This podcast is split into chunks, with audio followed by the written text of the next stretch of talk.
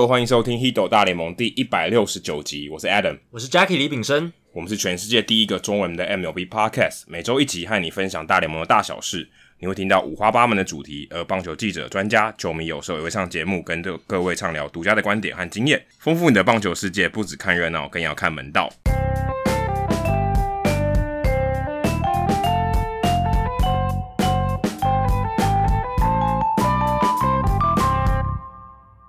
我翻译的大联盟相关新书《MVP 制造机》已经正式上架了，欢迎大家到博客来、金石堂、诚品还有其他各大通路购买。大家行动支持的话，未来出版社才会有机会引进更多更好的大联盟相关著作。那在一些通路上面也可以买到电子书的版本，不管是读墨、Readmoo 或者是博客来都买得到。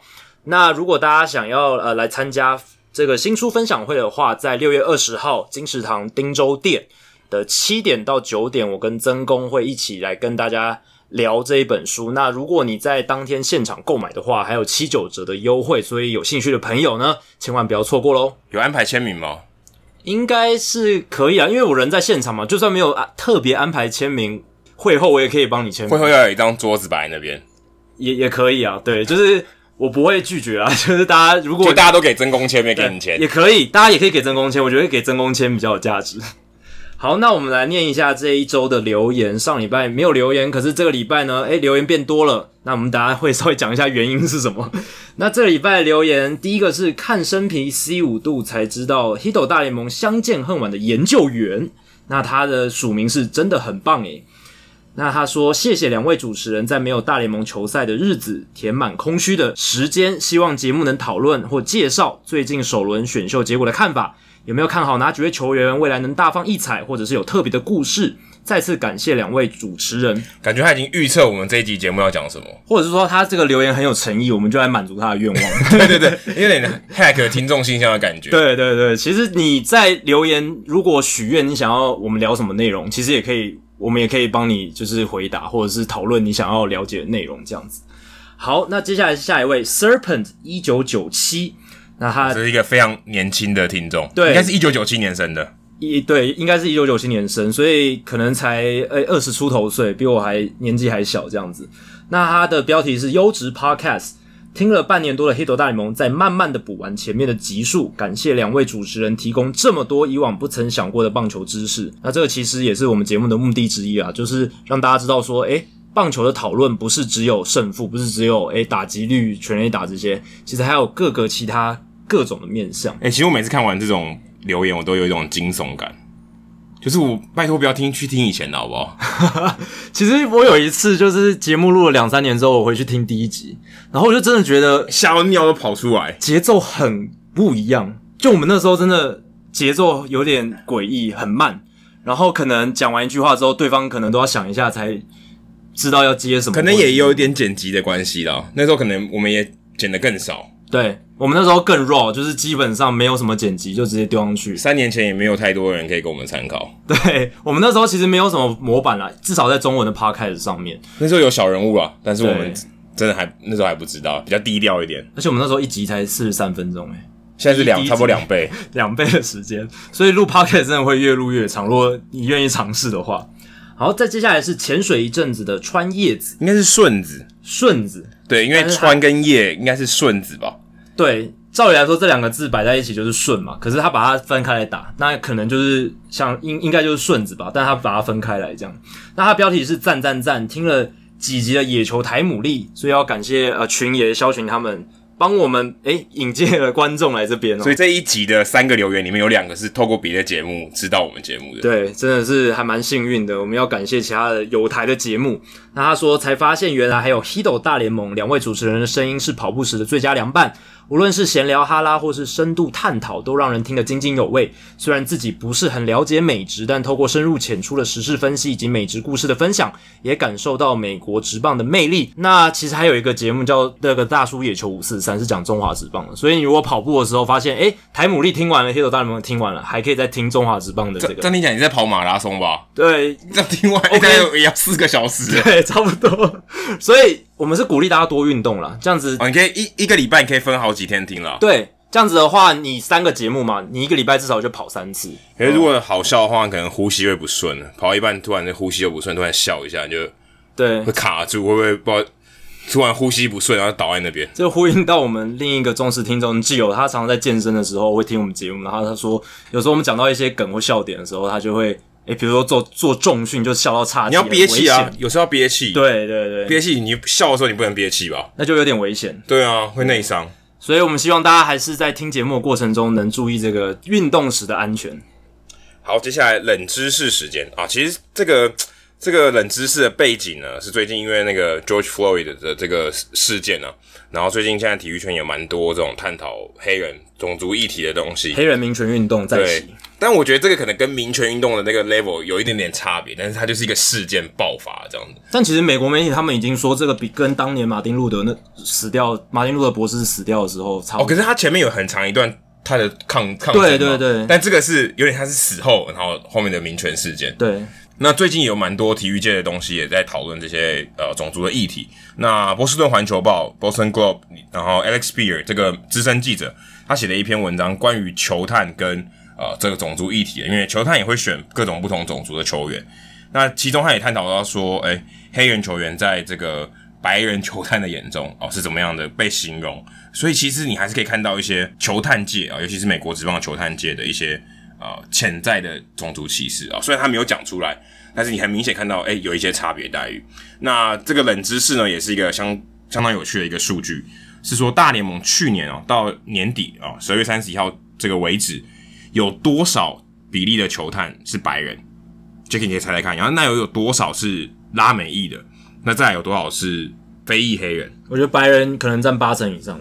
我自己的直觉反应。那后面两个数字呢？你觉得拉美的跟黑人大概又是怎么样的比例？嗯、好，如果白人是八成，拉美可能百分之十八，然后黑人大概两趴。两趴这么少？对，因为大联盟球员都已经不到百分之十，黑人的球员占总的球员的比例又不到百分之十。那根据我之前跟 Adam 在跑春训的时候，会看到一些球探嘛。那我基本上我只看到白人，我我自己啊，我大部分都只看到白人。所以，可是白人的球探也会去看黑人球员嘛？不见得是黑人球黑人球探才能去看黑人球员。对，当然当然。但这边讲的是球探的身份嘛，是到底是白人还是拉丁美裔还是黑人？但拉美裔的通常真的就是看拉美裔的，比较这比较合理一点。对，所以我会想说，黑人应该真的是球员这么弱势的情况下。呃，在这个产业里面，管理阶层黑人也很少嘛。我们上次有聊过，好像只有 Michael Hill。对，如果以最高的总管这个 baseball operation 的总管来说，总管的职位只有 Michael Hill。那以前可能还有 Dave Stewart，可是 Dave Stewart 也被换掉了。所以我个人觉得球探这方面可能也会比例非常低。所以是八十、十八跟二。对，这是我猜的。好，大家可以猜猜看。然后我们在节目尾声的时候跟大家。公布这个答案。好，刚刚有提到说，我们这一周有有两个留言是别的节目来的。那其实这一周呢，大家如果有注意到哦，其实蛮多人新进的听众啊，也可能你也是第一次听我们节目，可能就是这一集，你可能是透过百灵果啊来来听到我们的这个访问。然后，因为我跟 Jackie 大概一个月前吧，在这个节目呃，我们今天上线的时候的一个月前，好，我们刚好去录了这个节目。那那个时候我们其实是跟 Roger 一起去的啊，Roger 那天也录了一集。对，就五月十八号那一天，我们接受百灵果的邀请去他们那边，很荣幸啊，接受他们的访问这样子。那那个时候我还记得，其实就是弹力球事件蛮热的时候，就中华职棒那边。不过后来有一些进展，对，有一些进展，有一点点过时。对，所以你如果上个礼拜看那个直播，你会觉得，哎，怎么？我们说，诶、球还没有公布这个弹力系数，就中华职棒那边还没公布弹力系数的结果。其实是因为那个时候真的还没公布，这样，所以有一点点过时。可是还是欢迎大家去听。然后接下来这一段就是我们那时候的反应。好，这一段以下的这一段呢，是我们刚刚录完百灵果，我们上百灵果的节目，然后去聊一下 Jackie 的这本 MVP 制造机，还有国他们对于一些美国职棒的一些问题，还有一些中华职棒的发展。然后我们跟百灵果的 Kelly 跟 Ken 聊了一下。所以这一集这一小段呢，是我们在录完这个节目之后录的，所以跟我们这一集其实不太一样，就是录的时间是不太一样，所以请大家注意一下。所以大家如果有在收听 podcast 的话，我们听众一定有来收听嘛。那百灵果一定大家平常在这个 podcast app 或 Spotify 上面一定会看到，因为它是我们台湾 podcast 界前三名的节目，就是常驻常青树，一直都是在前三名，占据了前三名，也是应该是也是听众数。最多的吧？对，我觉得应该是，是他们的粉丝很多，很多百灵果的教徒。对，所以我们也今天去他们的百灵果金色哦，他们自己自称是百灵果金色这个录音的场地去录音。确实是设备蛮高级的啦，相较于我们来讲，设备蛮蛮多的。对，他们至少用了四支麦克风嘛，我们只有两，我们目前只有两支麦克风，然后整个环境啊，录音室啊，他们还有录影，还至少就有三机在录影的，所以而且有那个光照，呃、然后还有那个混音器什么的。对啊，是比我们专业很多，但我们做节目品质，我想应该也不会太差啦，也还 OK，还过得去。所以它虽然是很厉害的这个做法，其实我们看到，诶，我们虽然很简陋。但但其实也不差了，当然是有很多我们值得学习的地方。那但我们也希望我们做的品质呢，不会跟他们落差太。其实我觉得我们虽然我们设备简陋，可是录音起来的声音听起来都蛮清楚的。然后我们主要是想要把我们的内容就是做得更好一点，然后提供我们听众一些资讯，还有一些娱乐的感觉。那 Jacky 你在跟他们聊的时候，会不会觉得百灵果，因为他们毕竟不是球迷嘛，对，Kelly 跟 Ken 他们并不是球迷。你自己在聊的过程中，会不会觉得有一种不一样的感觉？诶，今今天我们在录 Podcast 节目的时候，我们都假设啊、哦，我们的听众是对大联盟有一定基础的人啊，对，是至少时事他跟得上，至少讲太古达人哦，知道在讲什么事件。可是对于 Kelly 跟 Ken，、他在访问我们的时候，他们当然是用一种呃、可能不是球迷的角度来看这件事情。你自己得到什么样的启发？在你这个聊天的过程中，你有什么样的想法？在跟他们交谈的时候，你就要知道说，诶，他们跟我们平常的 target audience，我们的目标群众是不一样的。所以讲话的时候，他们问的问题，你要考虑到他们的背景的知识，并不是像我们原本的听众一样。那当然，他们也不是说完全没有看过棒球。像 Ken，他有在加拿大念书，有去看过比赛。Kelly 也是兄弟象迷，对，他看过很多中职的比赛，所以他们其实也是对棒球有一定程度的了解，只是对于近可能十几二十年的发展没有那么熟悉。不是对新闻吧？应该我觉得是对可能最近发生的事件，对，或甚至一些嗯、呃，可能棒球最近的趋势，他可能不是很了解。但他们对于去棒球场这些体验，其实他们是自己有亲身经历经历过的，而不是呃完全不懂棒球的人。对，所以其实并不是这样。但但对于他们来讲，我们的节目的确也是门槛蛮高的。他们像他们聊，他们可能就会诶、欸，例如他们对国际的球探、台湾的球员的高中的发展哦是怎么样，这个反而让我觉得对我来说，我觉得蛮意外，因为这个这我觉得蛮 hardcore 的，就是 OK，你你可能对于这个业界的生态，你要有一些了解。你才感兴趣，说，哎，他们到底是怎么样运作的？那一般的球迷或许吧，可能对这个没有什么太大的兴趣，但他们其实觉觉得对这个这个职业的生态，他们感到蛮有兴趣的。对，其实呃，后面讲到球探那一段，本来是没有在节目里面的。那时候我们后来诶把麦关掉之后，我们在那边闲聊啊，他们聊到这个球探，跟我们聊到球探这个东西，他们就发现，诶，原来大联盟会派球探来台湾。挖台湾的球员这件事，而且是不是说一两个？是每一支球队，很多球队都会派球探特别来到台湾看这些业余球员的赛事。他们就觉得，诶，这件事情他们没听过，觉得哇，好像很有趣，所以他们又再把麦打开来，再补录了一段。所以可以感觉还蛮那段其实还蛮长，还蛮长的。所以我的感觉是，其实大部分的一般人，他们对棒球比较少了解，或对文化背景后面比较少了解的人，他可能没有接触的时候，他就觉得没有什么兴趣。可是当他诶，有被触发到说，诶，原来大联盟有派这些球探来关注我们台湾业余球员，那这也是我们为什么一会一直输出台湾球员到美国职棒的原因。他们知道这个点之后，他们就会开始好奇，进而想要去了解他们如何在他们有兴趣的议题上面，从一个有趣的角度切入，然后用一种他们很有趣的聊天的方式，增加很多趣味在里面，很多笑声。然后我觉得他们可以在话题之中带出很多的梗。那因为任何谈话性节目，其实要让听众觉得有趣，一定要有梗在里面，那才会一直有不断有惊喜，才会不断的点燃听众对于这个话题的兴趣。那我觉得 Kylie 跟 Ken 他们就做到这一点，他们针对每一个问题，其实他们都会想到说，诶，这个话题资讯到位了，那我们能不能加一些有趣的元素在里面？所以我觉得这是可以，我们可以去学习仿效的地方啦。对，因为他们毕竟我觉得蛮会抓那个笑点的，或者他们。他们知道，也许这个话题有点硬，他们会用一个比较轻松的方式把它带过去。他说：“诶，他可能讲一个好笑的一个梗，然后让大家诶觉得啊有点醒过来，然后继续再下一个话题。”所以，对。然后我觉得这也是 Podcast 访谈节目跟一般传统访谈我觉得有差异的地方。因为以前大家看人物专访或电视上做人物专访，那这个人一定是坐在那边，然后主持人坐在另一边，然后就是很。简简单来讲，就是有点严肃的感觉，然后很正式的感觉，然后再做一个一一问一答这样子。那像 KK 秀这种，尤其是像像新媒体的访谈式的节目，大家就是好像一群朋友坐在桌子旁边，然后就开始聊起来。我觉得比较像是更轻松的综艺节目，有点像康熙来的那种模式，但它当然比较少那么多，比较少掉那些综艺的元素。可是它基本上还是一个轻松的聊天，而且希望大带给大家欢乐。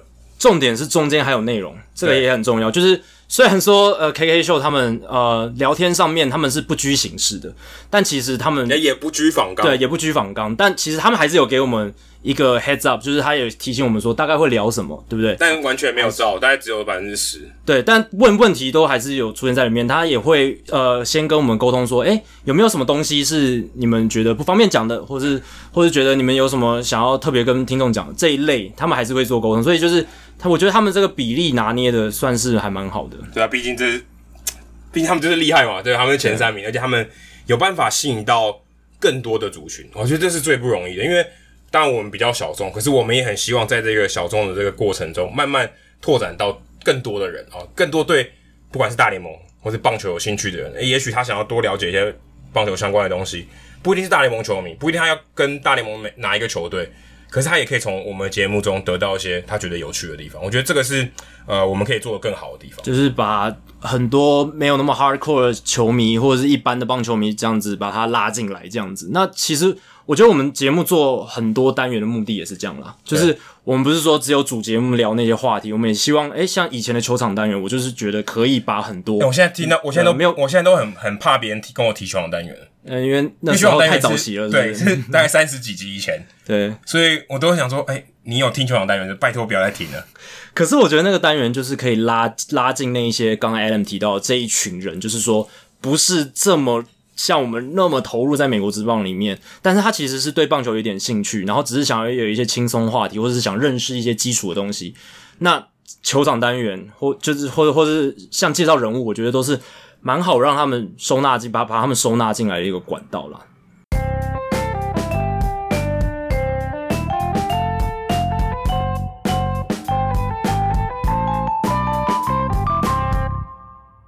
好，又回来哦。这个一个月后，那其实我们看到百灵果在播出我们节目，在 YouTube 上有一个首播嘛，所以首播的时候会有聊天室。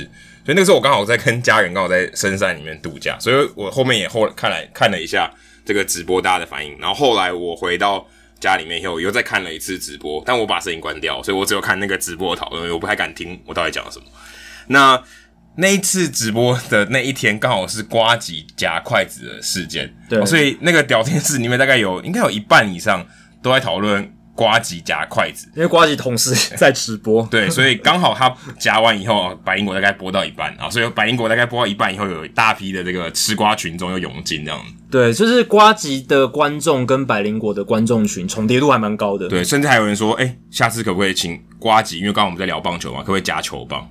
所以那个时候我看到也是蛮无言，说：“哎、欸，这个这个也可以扯进来，这样还蛮有梗的啊。”老实讲，而且有些人说：“哇，那个晚上有百灵果的节目，又有瓜吉的直播，真的好幸福。”这样，但怎么没有说 Hito 大联盟？希望有一天我们可以做到。哎、欸，今天晚上台姆利大叔野球五四三，还有 Hito 大联盟同时上线，他会觉得好幸福。这样子，希望有一天可以做成。但人只有两个耳朵。你就是一只耳朵塞一个节目，你也是 你也是没办法，可以整个晚上听完这三个节目。因为如果你今天看三场比赛，你可以眼睛分神看三个，对。可是你没办法分神听三个节目，可以连续听完嘛？就是从七点听到十一点，那就不能睡觉了。七点听到十一点啊，然后很满足的去睡觉。哦，也可以可以连续三集这样子。对。那其实我们在直播的时候也看到蛮多，其实百灵果的听众朋友，因为我们刚才在前面我们这个心得有聊到说，哎，其实。百灵果这个群众是真是主持人，他们可能不是这么棒球那么 hardcore 的球迷。嗯、那很多人他就是哎、欸，他有收收看百灵果、收听百灵果直播这个哎、欸、首播的这个习惯，所以他们还是会去看。可是他们对棒球的主题可能不是很了解，所以也蛮多人在那个直播留言下面写说：“哎、欸，我真的没办法听完啊、这个因为我不是棒球迷，我实在没什么共鸣。因为我们讲东西再怎么再怎么浅啊、可能对于可能很资深的球迷，或是大家平常有在追这些新闻的人，可能觉得已经很浅了。”可是对于没有在追的这些球迷，他纵使呃可能对棒球没有太大兴趣，他可能也真的听不太下去，因为诶他其实没有太多共鸣，他他没有那些知识啊、他不知道说我们大家讲什么，哪些是有趣的，所以可能对于呃真的完全没有不感兴趣的人，这个是有一点点障碍的。对，但我们也希望在我们聊天的过程中，有一些对棒球本来没有那么排斥，然后想要认识大联盟的人，虽然完全不了解，可是他听了我们的一些介绍以后，因为我们讲到球场嘛，讲到一些制度，讲到一些诶、欸、很有趣的球员。但有人说球场那段真的很无聊，我也不知道为什么。也有些人觉得很有趣，所以我们希望有一些人是真的有被我们在节目上讨论吸引到，然后进而开始去了解棒球，或是来收听我们节目，然后得到更多相关的资讯，这样子。那。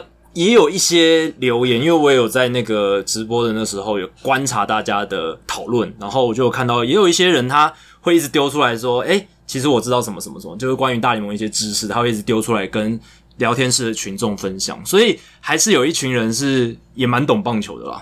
就像我打球的球友，他老婆刚好在看，然后他诶想说：“诶，怎么我的队友上节目？” 然后他说：“诶，可是他想说为什么？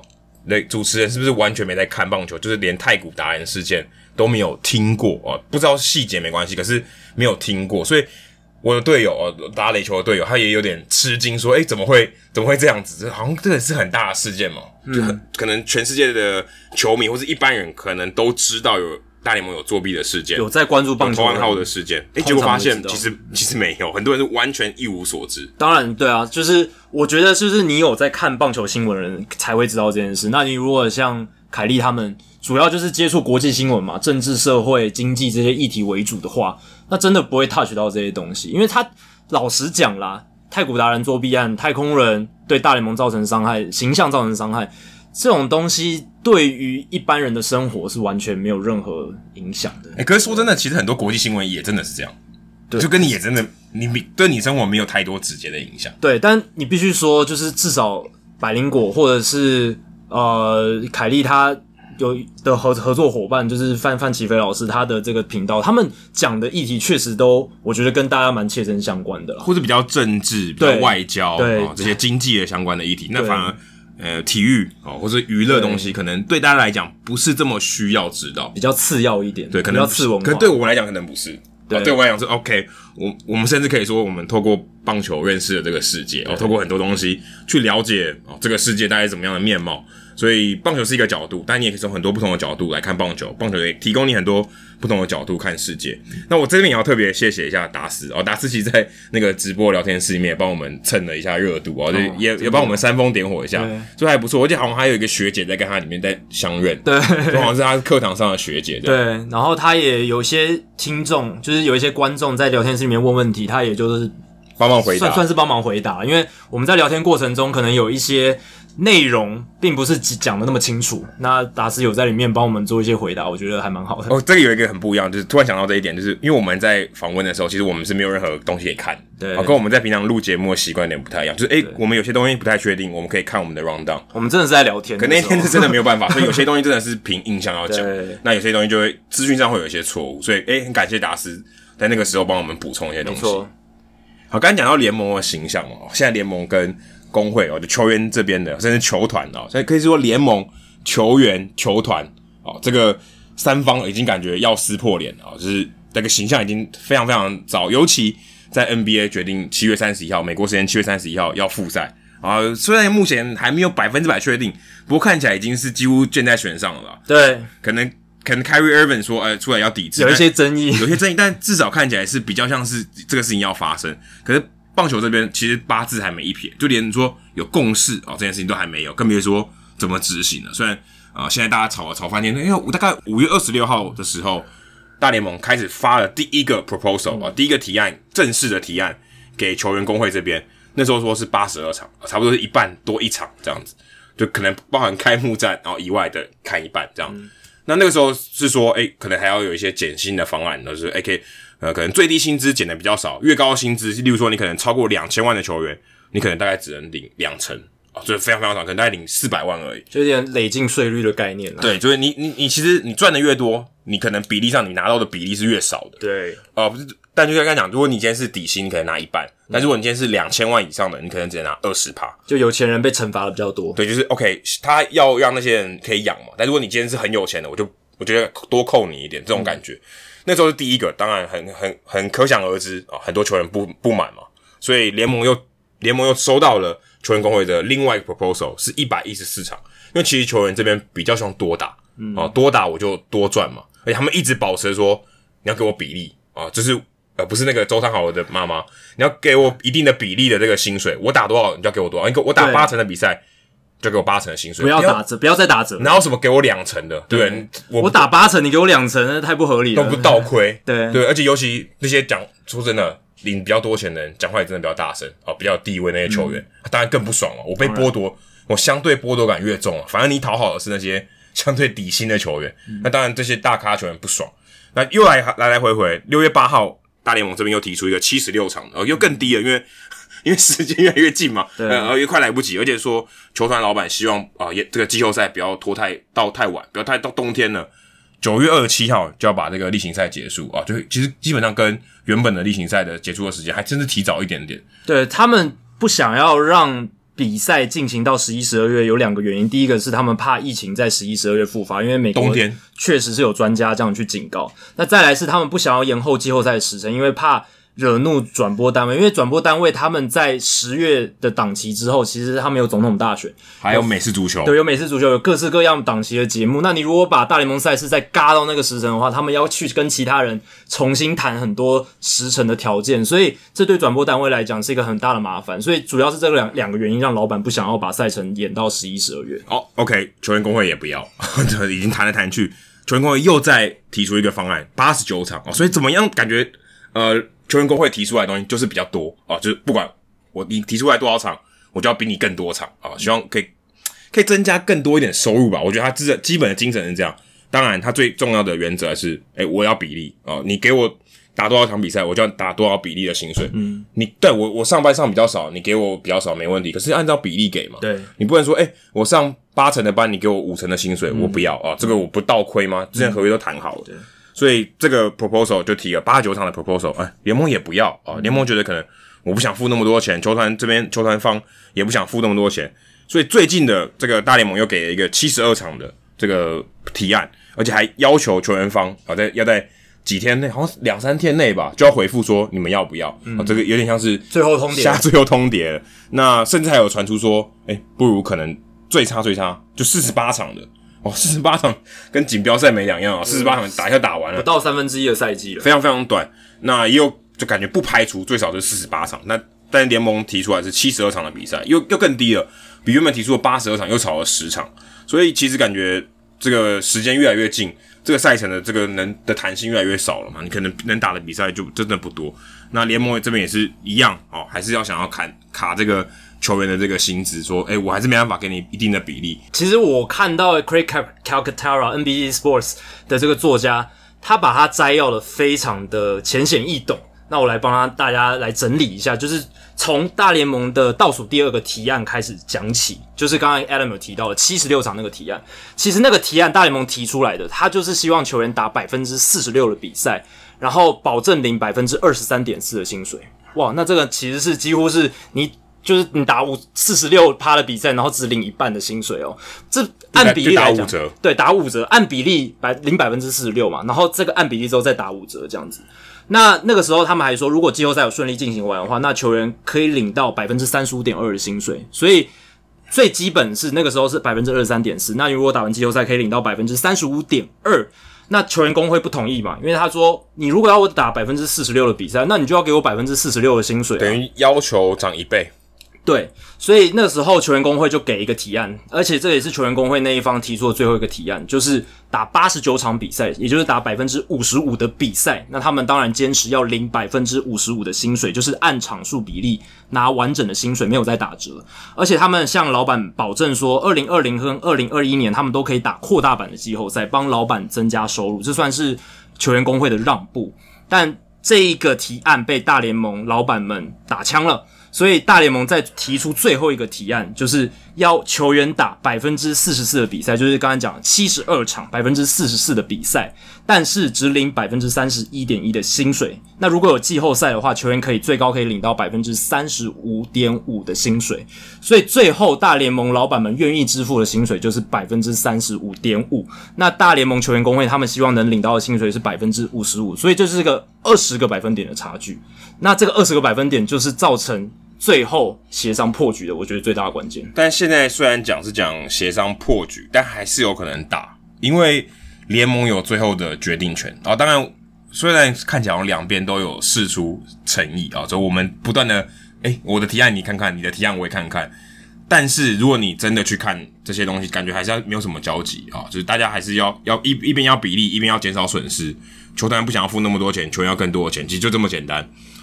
谈来谈去没有什么结果啊！今天我们在我们录音的这个早上啊，联盟已经说，哎，就是这个提案了啊，就我们也没有什么，之后就我们自己决定了，我们也没有什么再有什么提案了，我们说了就算了。然后球员工会这边感觉也放弃了，说我感觉不到你们的诚意啊，那你就告诉我们什么时候要上班，我们就去上班了。其实没有这个新的协商结果的结果就是，他们要按照三月。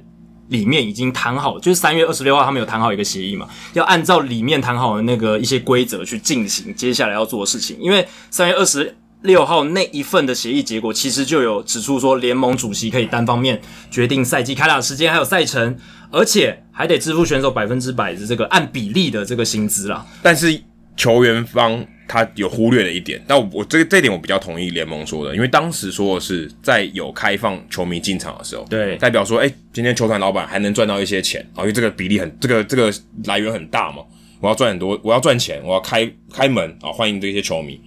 那现在的共识，其实这应该已经是共识啊，就是没有人看的，没有球迷的比赛，所以他没有这些收入，那你要我付更多的钱，那当然老板不愿意嘛，这很合理的，对不对？对，有没有我们谈说，哎，我有赚钱的情况下。我给你合合比例的薪水，那现在我没有赚钱了啊，我我一定亏嘛，基本上一定亏。刚刚我们之前节目有聊聊到，老板这一年哦，这些球团三十个球团平要亏四十亿美金哦，这你想想看，全部加起来，这这是多可怕的数字。对，那你还要去付球员薪水，当然会觉得啊，我我不想要付。那一当然原本是在有球迷的情况下，我愿意付有比例的，那现在没有办法，那球员方又一直坚持要做这个，所以感觉就是破局。那很可能这个也是一个协议上的，我觉得是一个。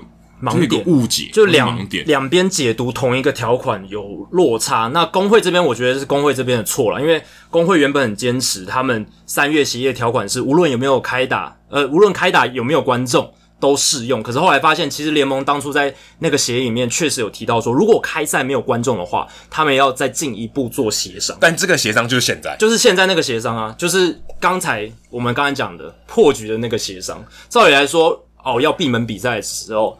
资方劳方要再谈一个新的协议，那球员工会一直坚持说没有啊，我们当初三月二十六号谈好就是谈好了，你们怎么现在又出来说要协商？所以这一点，我觉得工会确实有他们站不住脚的地方。可是回过头来讲，联盟这边他们对于让利的部分，或者是他们在看长远棒球的角度来讲，并没有看得很长远。我觉得他们就是在纠结在那一些。现在要赔钱，现在要赔钱的是，就是他不想赔那么多，所以他们要用商人的心态来看。因为商人之所以能成功，成为成功的商人，就是因为他们一毛一粒他们都不会让嘛。他们就是要在这种很狼性的环境里面生存，所以他们维持这样子一个心态，没有呃做出任何妥协。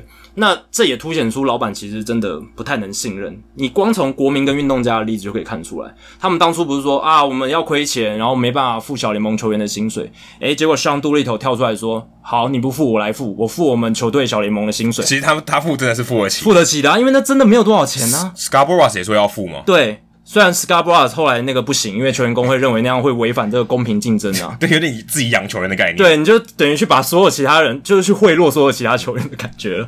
那后来结果国民哦就反反悔了，他们就说哦，好了好了，你要付，那那我们其实承认我们都付得起，那我们也来付小联盟球员薪。我觉得一方面是舆论啊，舆论压力，对，因为不是他们不付，而是其他球队有付。对啊，如果今天他们两个说我们不付，然后其他球队都其他球队都没有讲话。啊，那可能也就罢了，对不对？对，因为其他球队说我要付啊，我付给这些小联盟球员到几月几号这样，可能甚至付完整个球季。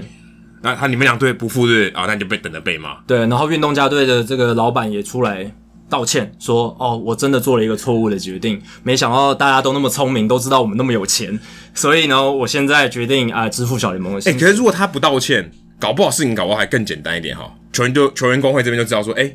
OK，哦，你就是坚定你的立场，不付就是不付啊，你真的亏钱啊，那不付就不付。诶，你现在要让是不是？那我们也可以多多争取一点。感觉诶，你你现在是怎样？自己理亏对不对？对啊，你自己理亏，你等于自己承认自己其实很有钱嘛。你自己承认说我其实，不能说很有钱，而是说付得起，付得起。但其实他们真的很有钱啊，真的很有钱，不得不这样讲。然后，而且他们最近又那个纽约邮报披露出来嘛，他们新赛季后赛的转播合约跟 TBS 的一年平均可以赚五亿美金诶。一年平均可以赚五亿美金的权利金哦，权利金，所以平均分给三十支球队，一一队也有一千多万美金可以拿嘛。那这样子就代表说，其实联盟即便在这个全球疫情的影响之下，他们还可以签到这样子的合约，显示出棒球这个产业还是很有价值，老板们还是口袋可以赚饱饱，所以他们才会觉得说，联盟一直带着一种。好像要欺压他们的态势来谈这个谈判这样子，而且我觉得最让我最让我身为一个球迷哦，现在已经不是记者从业人员，所以我们也看不到现场第一手的情况哦。我现在看到这些谈判，我看到 Joe Sherman 的是 New York Post 的这个记者，他写到说，其实两方在谈判啊，其实我真的讲起来应该是三方啦，因为有球团跟联盟，还有球员工会嘛，球员工会代表了球员，但是联盟某种程度上现在代表了球团啊，就在等于是三十队的一个窗口这样子。那他们两这两方啊，联盟跟球员工会这两方，这个谈判的这个过程啊，都是靠 email 的。嗯，我是了不起就用 Zoom 或者讲电话这样，就是用视讯的。他们没有，应该应该是要碰面聊啊。而且你把每一步，像我们刚才不是讲一个时间表，你把每一步都公开这样，然后在公开的环境抄给大家看，其实我觉得无完全无助于解决这个问题。哦，应该是像日本职棒一样哦。当然，日本职棒我觉得也有不好的地方。所以感觉好像一直拖拖拖拖拖拖到最后啊，决定这样。我觉得还是要有一些进展，但是你不需要一直透过媒体放话。其实商业谈判本质上应该是要大部分是要保密的。对，要保密。就 OK，啊呃，我们互让一点啊，那让多少我们不讲，但是我们至少有一个共识，双方都不要损失太多，然后双方也有得利一点，这可能是一个比较好的谈判结果。但我目前看起来就是双方都没拿到，然后弄得彼此两败俱伤哦，两边的形象都不好看。我说球员很贪婪，老板又不想花钱。这听起来就很不好，就是那球迷说，那我干嘛支持你们？对，而且其实泄露资讯这件事情是从大联盟资方开始做的，他们一开始开始了这个泄露资讯给媒体的这个风向，所以才导致后面一连串，因为工会也要反击嘛。哦，你都泄露资讯给大家，那我们也要自清，说我们其实不是那样。他们老板们资方，因为他们掌握媒体的优势。他们可以带媒体的风向，然后试图丑化球员的形象，然后这个其实是资方从过去他们在各式各样的劳资谈判一贯的作风，就是他们会利用媒体当做他们的武器。像在禁药年代的时候，他们就是试图利用舆论，试图取得这个道德上的高位，因为他们可以说：“诶，你看球员工会都不愿意做药检，他们就是想要包庇球员。那我们联盟资方是想要做药检的哦，那我们是不是站在一个道德的高位高位上面？所以这样子。”球员方他们就会受到舆论压力，大家就会说：“诶、欸，对啊，你们为什么为了保护球员，然后不愿意去扩大药检什么？”但其实球员工会的立场是，他本来就要保护球员的利益啊。因为你如果又扩大药检的话，其实对球员是会有伤害的。所以大联盟老板资方他们一贯的做法就是这样。那至少在这一次刚过去这个谈判，我们可以看到，他们就是在打拖延战，他们就是各种提案换汤不换药嘛，就是都是同样的薪资比例，只是用不同的算法再丢出来给你。那这个当然也会让球员方觉得哇，跟球员方那边感觉也是好像就是鬼打墙哦。对，也是鬼打墙，不要就是不要。对，但是也没有坦白说，我觉得也无助于谈判。对，就是他们也没有考量到大联盟老板，他们也是有他们的考量，也是有他们的立场，因为他们虽然不知道会亏多少，但是会亏是一定的，大家都会亏嘛。那其实球员也很亏，也很亏啊，没球打其实很亏的，而且。球员方其实他们是比较有诚意，想要多打比赛的。你可以看到他每个提案都是提出说我们要打多的比赛，而且你要知道，球员他们其实是冒比较大的风险去打比赛耶，因为真正在球场上冒风险打比赛的是球员，不是老板。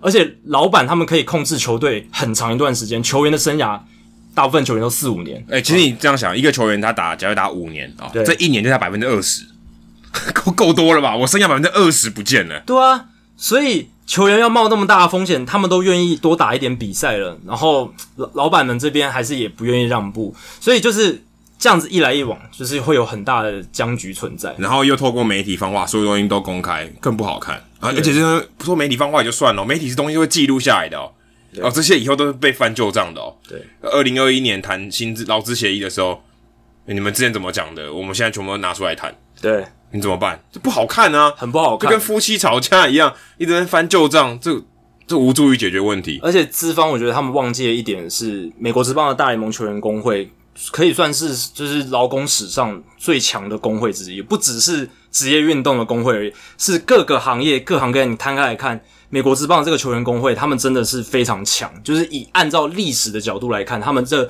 二三十年来谈判都做得算是非常好。呃，当然这几年算是变得比较弱势一点，被资方拿回一点优势。可是你不得不说，他们还是很强势。所以资方在我觉得他们没有考虑的太周全的情况下，还一直丢出相同的提案，然后试图去欺压球员这一方面在经济上的利益，就有一点不智了。就是而且他们还用这种丢风向球，就是泄露资讯的方式，就会把它搞得很难看。和 Rob Manfred，然后大联盟主席 Rob Manfred 就说，六月十一号说百分之百会打，对打棒球啊，他没说是打什么啦，百分之百。但目前我觉得百分之百这些话有点说太太满了啊，就是百分之九十九可以啊，百分之一嘛，对吧？百分之一不打。但目前看起来，如果今天真的要打啊，就大联盟这个提案真的自己出去了啊，说假设打七十二场啊，不管怎样就用我的方案了啊，我就说要打，那你们要不要回来上班？好，你们还有你们可以自己决定嘛？那他们如果真的不回来上班，也是有可能会发生的。其实我是觉得，应该是就是照 Rob Manfred 的说法，应该是一定会打，因为球员工会那边也已经对他们喊话了嘛，就是哦，如果你们，因为他们接下来要单方面执行的这个提案，一定是按照三月二十六号那一份，因为那个那一份是两方都同意的。但是呢，没有球迷啊，对，没没有没有球迷，但是那个要那个协议要改，欸，没有，但是他们就是要按照那那份协议走。但是球员这边呢，球就是。大联盟，但是大联盟球就是主席，他可以自行决定要打几场啊，所以他可以决定只打五十场。那是薪资的部分，球团没有同意啊。三月二十六号有统一，就是在有球迷的情况下，哎，所以在这个还是没有解决对。对，没有解决。可是因为他们没有新新的协商结果，所以只能按照三月二十六号那一张。这是 Ken Rosenthal 报道里面写到的。哦，所以不管怎么样，他都要付那个钱，他都要就是对，所以他一定要按照比例分，就是付付薪资。所以，但是。老板可以决定他，就是大联盟主席可以决定要打几场嘛？那他只愿意付百分之三十一的薪资嘛？那他只要打五十场，就只是百分之三十一的薪资了。所以大联盟主席他应该就是会哦，对我懂了。对，逻辑上他是用钱来算要打多少场，对，而不是用其他的方式。OK，算时辰哦，所以或者我们怎么样感觉比较公平？对，而是用多少钱去算多少场。他基本上就是这样想嘛，因为大联盟他们就只愿意付百分之三十一的薪水，所以。大联盟主席他接下来要单方面执行赛季，为什么外界都会说他们一定就是大概就是五十场，就是因为他们只愿意付百分之三十一的薪水。那五十场能看吗？三分之一，对啊，那就很悲赛性质，就像你刚刚讲，很悲赛性质。然后很多数据其实是会变得没有什么意义。然后再来就是很多球员会真真的很不情愿的去打，因为而且强队的优势完全就被消失。对，因为有很多那种很 fluke 的、很侥幸的球队打。半三分之一的球季，他有可能打到第一名，但其实他实力没有那么好。对，短期的话，运气成分就越来越多。越强的球队，你打越多场，他越强。对，而且短期赛季对某一些球员来讲，他可能开季遇到一个低潮，那他明年谈约就完了嘛。他实力本来不是应该那样，但是因为只有五十场的关系，他数据变得很难看。所以为什么会有很多球员想要抵制，也是因为这个原因。所以有可能不打吗？我自己是觉得应该还是会会打啦，因为。毕竟三月二十六号那个协议，球员方也是同意，而且他们站，他们坚持的立场就是百分之百的按比例薪资，按比例的薪资嘛。那大联盟主席单方面执行赛季，他们会遵守这个协议，就是打三分之一的比赛，然后付百分之三十一的薪资这样子。所以我觉得，嗯，那球员很亏啊。对啊，但没没办法，他们。这个协商破局了，他们还是要有东西可以进行，而且他们球员工会发出了声明，他们也提到说，好了，那我们就回去上工吧。所以我个人是觉得还是会打了，但就打 五十场，五十场，对，超短的球季，五十场可能两个月就打完了。其实这个结果就是两败俱伤啊，因为好，对你你是开打了没错，可是结果都是坏的，因为就是我们前前面讲的那些个应该要达成的新的协议没有达成。那你在双方都不愿意让利的情况下，最后最后很烂的一个折中的结果就是这样。老板们好，你们确实省了钱，你们只付球员百分之三十一的薪资，恭喜你们。好，球员你们也得拿到你们按比例的薪资了，对不对？打三三分之一的比赛，你们就拿到百分呃三十一的薪水。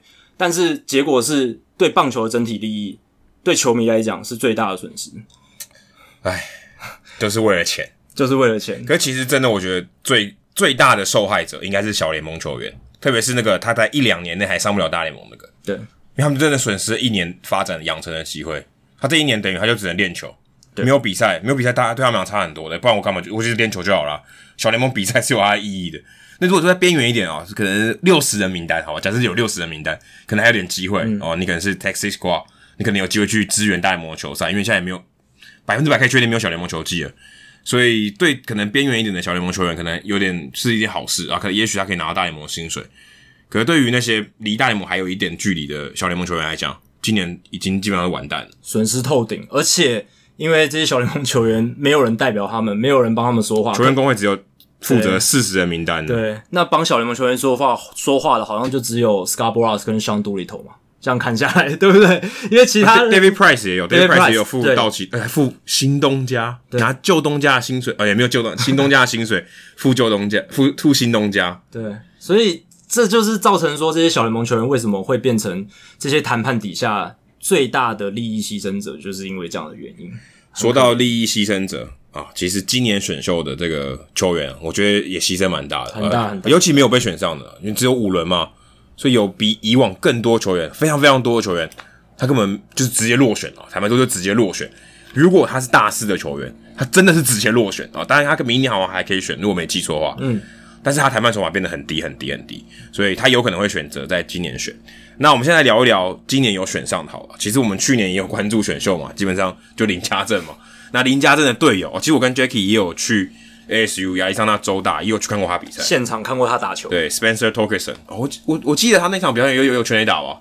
应该我记得很夸张，就是靠这球员是怎样多一个等级，是跟大家跟大家好像不一样，是不是？就你看他打跟其他打线里或者是对手的打者比起来，他真的不一样，他就独树一格、欸可。可是你要想哦，那个打线里面还有 Hunter Bishop，对，林家正打第四棒、欸，诶是我我觉得很神奇，也是林家呃 Hunter Bishop 是去年第五嘛？对，也是非常 top，是非常前面的，对。结果林家正是在那个球队打第四棒，还蛮神奇的。林家正要为自己感到骄傲，他在这样子的打线里面能打到第四棒，而且林家正他连续三年内哦，他跟两个状元是队友哦，Royce Lewis 是他高中时候的队友，好朋友，好朋友哦。他我他们家里面还有 Royce Lewis 的棒子，对。然后现在又跟另外一个状元又同队过，对啊，他学弟啊。可可能大联盟对大联盟系统里面也没有多少人是这样子的，应该同时跟两个状元在一高中是同学弟学长学弟。哦，是同学，然后在大学又是学长学弟，对啊，这很难呢。因为亚历桑那州大，他大家都知道，本来就是美国的大学棒球名门嘛。可是这几年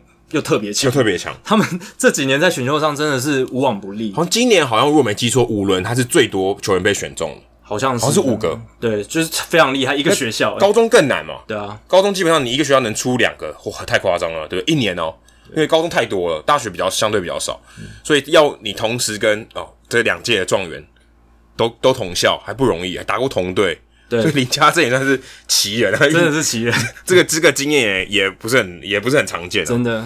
那回到 Torkelson 哦，Torkelson 其实在选秀的时候，大家也不会太意外了哦。他这个选秀虽然从当时他高中毕业的时候是 undrafted 落选哦，没有被选上，可能当时他的潜力没有被他看见。他那时候没有 power 了，没有 power，就是球球探觉得他那个时候还 power 还没有长出来，结果谁知道他到大学马上就变成怪力男，只有两年，他才大二而已，这很厉害。两年哦，我们来讲一下这两年从 undrafted 零元啊、哦、免费到他现在这个 star value 就是签约的参考金是八百四十二万呢，就是对啊，状元签的这个签约金配额。等于两年内加薪八百多万美金，嗯，你敢相信吗？两亿多台币。非常厉害！你两年内让你赚两亿，有什么方法可以更快？我想不到，你只能做非法勾当，做诈骗集团之类的。两亿哦，这身价暴涨的速度是非常可观的。你就觉得哇，那大学是给他吃了什么？就很神奇啊，怎么养成可以这样子？嗯，我看报道里面有写到说，他在上了大学以后，他发现大学的棒球对他养是一个 full time job，他一一个礼拜可能要练球，呃，可能要练习五次，然后可能有六天要 work out。所以对他讲，基本上是每天都在做这件事，可能就一天休息或半天休息，花这么多时间去养成他自己，去训练他自己，在大学的过程中，等于帮他加薪八百多万。嗯，这个你想，这个养成有多可怕？亚利桑那州大他们在就是球队的后勤团队上面是真的很强。我们之前有在现场看过嘛，有很多器材，然后他们也有诶数数据分析的团队，然后他们也会给资料给球员，所以这方面我觉得。Torkelson 应该是受贿很多。哎、欸，可是我看到他这个访问，他讲的这些话，然后是他是在选秀之前讲，然后他说他当时选秀落选，高中选秀落选，他觉得很很很气愤，就是很不不满啊，就是觉得不甘心啊，怎么天分那么高，怎么会落选啊？落哎，四十轮都落选，四十轮都没有一个球队看上，一千两百多个球员没有你，然后我现在第一名，你想说这进展之快，这也不过他才在大学才打一百二十九场比赛而已，其实也没有很多。他们说这小联盟大概一个多球季而已，两年内他打一打一百二十九个一一百二十九场比赛，一百三十分打点，五十四支全垒打，非常非常夸张的数据。而且他是越变越强，就是他在大一的时候，二零一八年的时候，OPS 一点一八二，第二年一点一五三，那今年赛季就是只只打一点点嘛。他在十七场比赛里面也是 OPS 一点三七八，就是保送还是三振的两倍。他这个选手真的是不只是。有 average 有打击率三成四，然后也有长打，长打非常可观。再来就是最可观的，就是他的选球能力是所有球探最垂涎三尺的。可能大家也就觉得这比较成熟啊，通常大家选球能力通常是比较看起来比较成熟的一个关键啊。但 power 是可以再涨啊，你有很多甚至说，诶，我我那当时听啊，我有看那个 live 的这个选秀，我想说 Rob Manfred 宣布他的名字的时候，后面记人加的是 third baseman，对，非常奇特。我想说。我有听错吗？他不是一垒手吗？哎、欸，就一看，还真的，他们真的 take 他的时候是三三垒手。对，但其实，在球探的眼里，他还是一个一垒手。对，但老虎队就说他要把他摆去三垒练练看。然后我看到报道里面写说，呃呃，Torkelson 他在在在选秀被选到的时候，他都不知道这件事情。对啊，因为他都是守一垒啊。他在大学的时候也都是守一垒。老虎队没有打电话给他、欸，哎，就是。要选状元，因为我知道林家正他们在谈的时候是会打电话给你的，会有一些私下的沟通。就是在选选你之前哦，五大概可能十秒钟前，他说你要不要签？哦，好，然后就签你。但他可能是因为状元嘛，非签不可，嗯、所以没有打电话给他，所以他也不知道。他其实，在宣布那那一刻，才真正才，才真正知道说老虎队一定会选他，不然老虎队其实是可以选其他人嘛。嗯。可以可以选 Austin Martin 嘛，对不对？所以因为他们一定都有跟很多不同的这种大物去接触，然后跟你就跟我说，哎、欸，要我守三垒，呃，突然也大家有点傻眼。我其实听到的我有点傻眼，我想说 Manfred 是不是口误啊？说哎，呃，状元要突然改守卫，因为大家都以为是一垒手，就突然去守个三垒。对啊，因为他大学的时候都是守一垒，然后他的 profile，他的这一个就是就是他的资料上面，你看他的这种球员典型，其实对球探来讲。是风险蛮高的，因为右打一垒手嘛。那这个 profile 其实，在球探界里面不是特别的，应该最差的，就是对啊，就不太好。所有守卫里面应该最差的吧？对啊，而且而且还右打，对啊，而且还是右打，就像去年的 Andrew Vaughn 一样。可是他跟 Andrew Vaughn 一样的地方是，他们打击能力出色到会让你觉得非选他在前三轮不戴手套都可以，前三顺位对前三顺位都可以。因为其实你看过去哦。只要是哦右打一垒手，或是一垒手能够在选秀非常前面被选中，其实他们后来都变得蛮成功的。所以要么就是一般的呃好哦看起来还不错右打一垒手，要么就是完全不会被选。但是一一旦被选了，就是非常非常顶尖的。我看到资料写说，上一个状元一垒手是 Adrian Gonzalez，我已经很久很久以前很久以前了。你说要在第一顺位状元签选一个一垒手，哦，代表说呃他其实手背范围呃还算是最小的。你可以选，你可以选中外野手、游击手、二垒手，对范围都很大的多。你选角落外野手也可以，还稍微大一点。你选三垒手，可能防守能力好一点。一垒手代表几乎你什么都干比都刚都比刚才那些差。对，然后你又不能当捕手啊，当然你也不是投手，所以基本上你就是最后一个。你是最你的顺你的那个守卫是最差最差的。但这同时也代表你如果在这样的情况下还能被选到。前几前几顺位的话，就代表你的打击能力是毋庸置疑。所以你看 A 杠，然后他们说 Torkelson 可能是自 Mark Teixeira 之后，他们看过最好的这个 pure hitter 打打者。所以 Mark Teixeira 他当年也是在选秀非常前面的顺位被选中，那后来也证明他非常成功嘛。所以这一种 profile 确实是我我觉得是大好大坏啦。就是可能，如果你没有到最顶尖，那可能就是不太会被看上眼。可是你如果打到像 Torkelson 这样，没办法，一定要选你在前三顺位，那感觉好像不选是笨蛋。对啊，就是太厉害了。你看他的数据真的不像凡人，很像你自己打电动，然后开 Rookie，就是最简单的那个成绩打出来的数据。而且也因为疫情的关系，比赛少打嘛，所以其实球探会更偏好这些啊、呃，大学已经相对比较成熟的球员，而且他是你可以看到他成绩就是比较稳定啊、哦，不是大起大落是。诶，还很有潜力，但我还不知道啊，这是风险比较高。但 Torkelson 他有打出来，就觉得哎、欸，那我选第一个顺位选他，好像比较安心一点哦，至至少不风险相对是低很多啊，地板就比较高了，所以选他在这个疫情的不能说加持，在这个疫情的这个情况下，的确也帮助 Torkelson 在这个选秀会拿到状元，因为其实就算我在知道大概半年前吧，Torkelson 其实也未必是第一个。嗯啊，可能 Austin Martin 可能是第一个，也不一定啊，就大家觉得换来换去，换来换去都每一家都不太一样。可是 Torkelson 在最近这一两个月内，几乎就是每一个排行榜他都是第一名的。他在春天打的实在太好了，虽然是十七场比赛而已，但是他还是证明他的身手。然后刚刚 Adam 讲到今年大学赛季的缩减，其实对很多球员来讲也是一个很就是很大的一个劣势，因为有些球员他其实可能在大学前几年还没有。真正发挥出来，或者是他们做一些就像刚才讲，就像刚才讲，如果今天他两年的还没到，对啊，他就那两年开花还没开啊，我就要被选了，那我不是很吃亏？没错，那这一个有一个反例就是 Andrew Benintendi，Andrew Benintendi 他是二零一五年第一轮第七顺位。那有些球员就说，要是当年 Andrew Benintendi 他没有在春天打出好的赛季的话，其实他的顺位不会这么高的。所以如果 Andrew Benintendi 来到今年，他刚好遇到这一个疫情的话，他搞不好。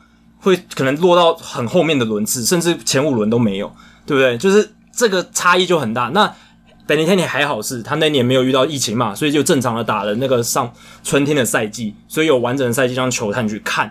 但我们怎么知道今年有哪些球员因为没有获得足够的出赛机会而被选中？这个球员，这种球员可能一定很多。就是刚说两年加值八百多万，半年可以加值多少？你也很难讲诶、欸。对啊。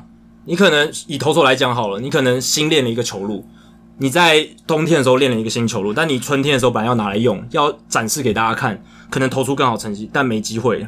那这样子的话，你的顺位或者你签约金就是大幅的砍掉嘛。所以也有可能他们会认为相对比较好签的就是那些大学球员，因为大学球员他的退路比较少啊。如果尤其大四的啊，大四如果他真的表现不错啊，在前三年表现不错，他基本上他的谈判筹码比较少。哦，当然，如果他今天不签，他可能就落选了。但明年还可以再一次啊。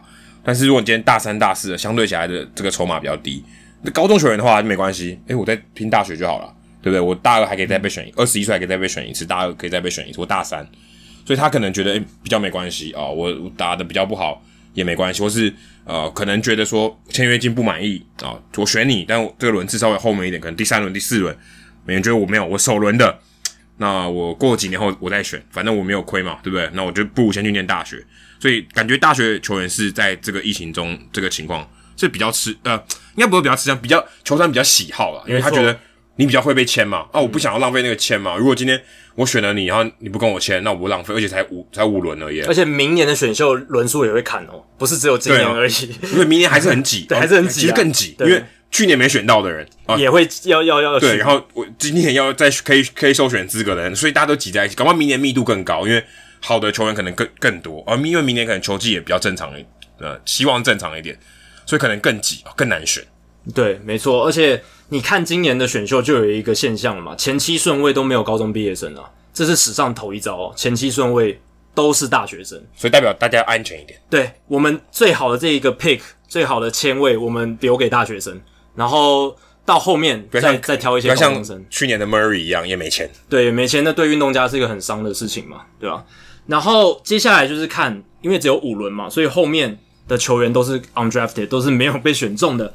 那这些球员最高的签约金只有两万美金，所以很多人可能就干脆想说，这些没有被选中，他可能干脆想说啊，我去念大学，或者是我大学继续继续念，因为我有可能已经毕业了，有可能已经毕业了，有大四了，他可能就是对啊，先先去其他的。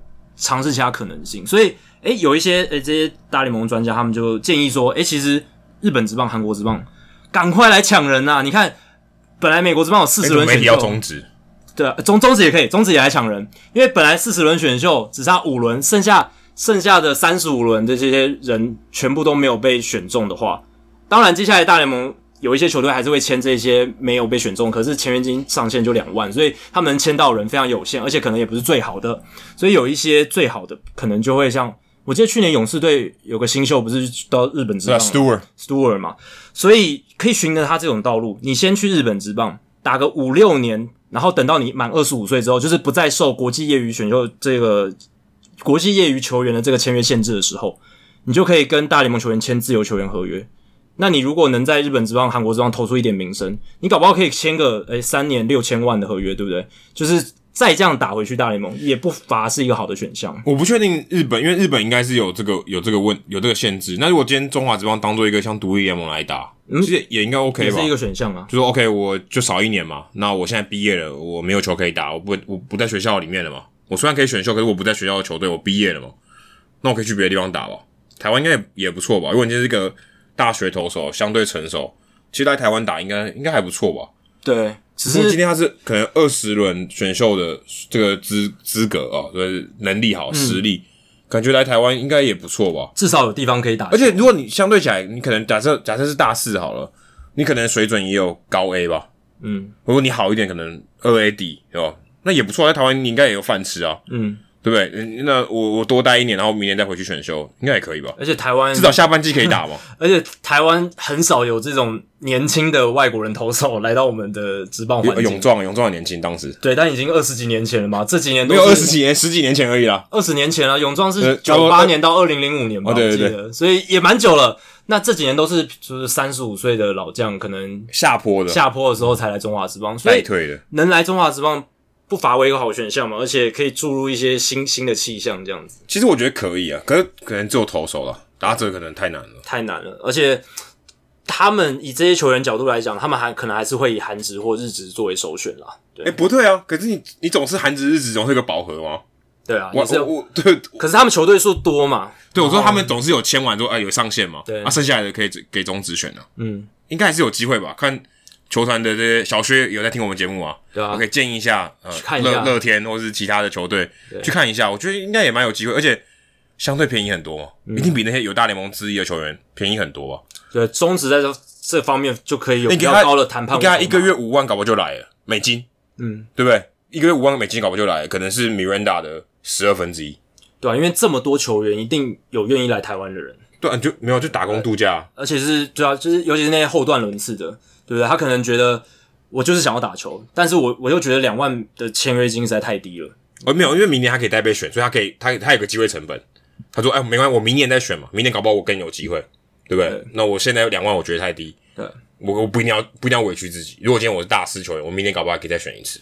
对，只是我不太确定来中华职棒，来中华职棒的话搞，搞他应该就会变成这个会受到那个国际业余球员的限制，所以有可能也会跟韩职或日职。你如果去打韩职或日职的情况一样，你就是要到二十五岁才能不受限这样子。哦，或者是你可能加入以后就不能参加选秀会了。对，这个这个是这有可能，这是。但是你就还没差哦，你还是 undrafted 啊，你还是可以自由球员，不是吗？但是他就会受到就变独立球员、独立联盟的球员啊，然后再签回大联盟，这应该是可以的吧？但自由球员在国外打联盟的话，未满二十五岁就是国际的业余球员，所以就会受到那个签约金限制。哦，但是你大学毕业，你应该还没满二十五岁。对。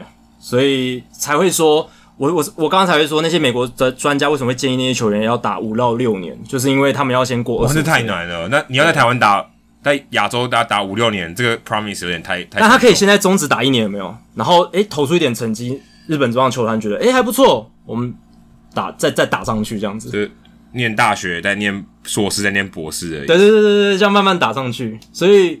我觉得不无可能啊，不无可能。这有点，这有点难，有点难。如果我如果我想我是一个美国的球员，大学的球员，我真的不想那么做了。但是这风险蛮挺高的，是风险挺高。你要离家那么远，对不对？对啊，就是看你怎么样决定自己的机会成本嘛。就你换另一个角度来想，你能够到其他地方去体验不同的棒球文化，或者是哎，如果能打到日本之棒，也是一个不小的成就嘛。所以就看大家去怎么去抉择。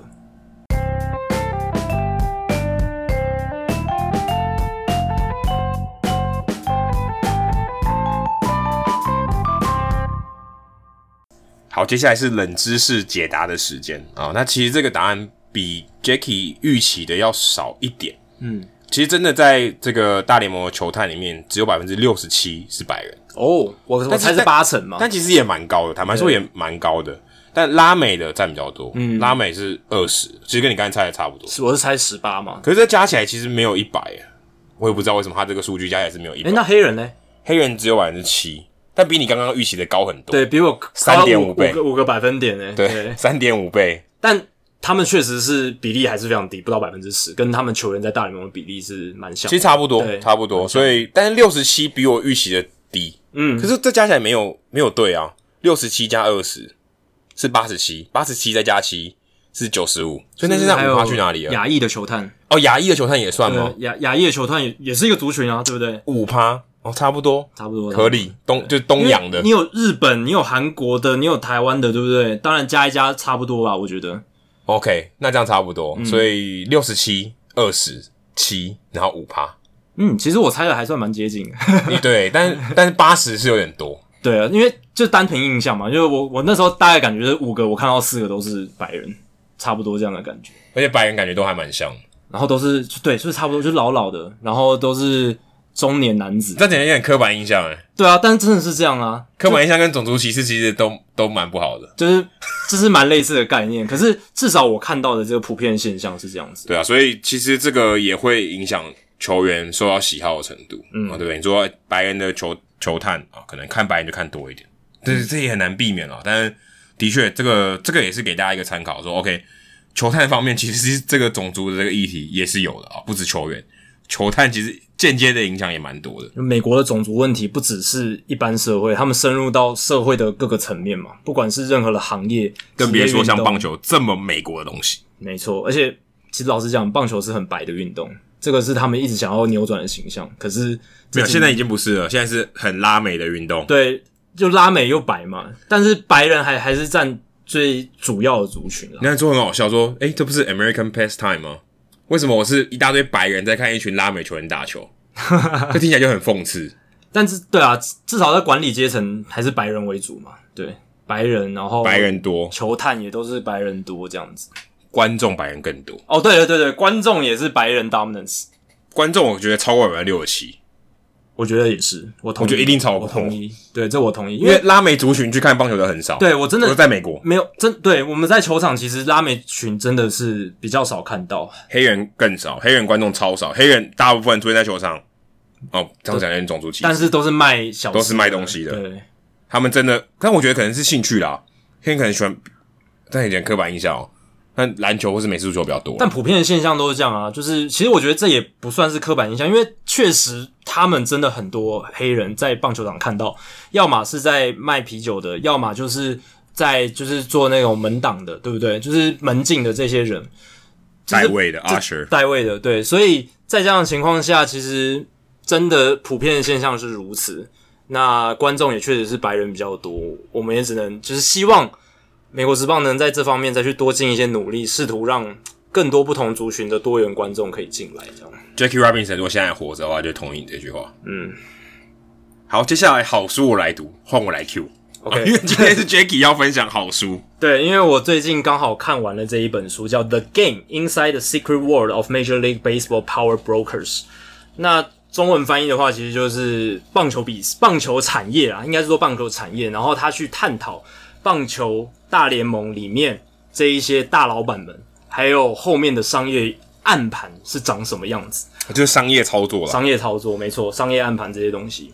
那它的作者是 John Passat，他是 ESPN 杂志的创刊编辑之一，然后他曾经领导 ESPN 杂志调查报道小组，所以他是非常会写这种调查报道。深入报道的人，他不写那种一般的呃短篇的新闻，或者是消息性有时效性的新闻，他都是写这种长篇大论的新闻。但很有趣的是，这是他的第一本书啊！他在他朋友的建议底下，终于提笔开始写这一本书，而且这本书其实真的蛮厚实的哦。有什么时候的书？六百页，二零一五年出版的，所以五年前的书。对，五年前的书。那他将近六百页，有超过一百五十个访问。数千小时的访谈内容是一个非常大的工程。他是写大联盟从一九九二年到二零一零年这一段的商业历史，然后呢，他花了五年的时间去整理他的资料、访谈，然后还有写，所以非常厉害的一本书。因为我觉得我读起来就像在看一部非常写实的纪录片。所以堡垒文化的这个编辑，如果你来听我们节目的话，下一本这本麻烦你去参考一下。对，我觉得这本确实可以参考，而且作者。John Passat 他非常会重塑场景，我觉得这点非常厉害。他虽然是用第三人称的角度来诉说故事，可是他对于每一个人物，他内心在想什么，还或者他做什么事情背后的东西，他描写的非常细腻写实。比如说，他会说：“哦，比如说 Adam 他你可能是一个球队老板，他说 Adam 这个时候在谈判桌上，他心里在想着，就是哦，这个球员的工会领导人真的是有够难搞的。他怎么知道？他就是透过你怎么知道他在想什么？对我，我觉得确实带有一点小说的成分在里面。可是他确实是用很多的访问去重塑场景，比如说，诶，这个人曾经在那个协商里面嘛，那他就会讲说啊，那个时候的场景大概怎么样？那另一个人也在那个同样的会议里面，那那个人也讲他的观点，所以这样子慢慢一个一个去搭建起来那个场景，还有每一个人背后的心思。所以我觉得真的是非常厉害一本书。然后就像我刚刚讲，他是描述大联盟从其实从一九八零年代啊，那。他的那个编年是从一九九二年开始，然后一直到算是到二零一五年，二零一零到二零一五年整个产业的演进史，而且还有幕后操盘故事。